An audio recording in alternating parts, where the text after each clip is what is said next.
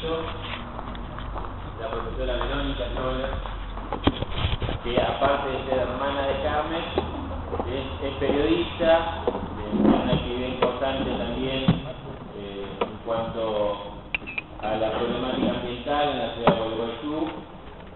Y también nos acompaña acá de, de la casa Néstor Ojeda, que aparte de ser comunicador social, también está a cargo esta vez hace varios años de eh, la red solidaria a nivel local. Bueno, este panel lo, va a estar cerrando Monseñor Lozano, así que eh, los invitamos a, a compartirlo.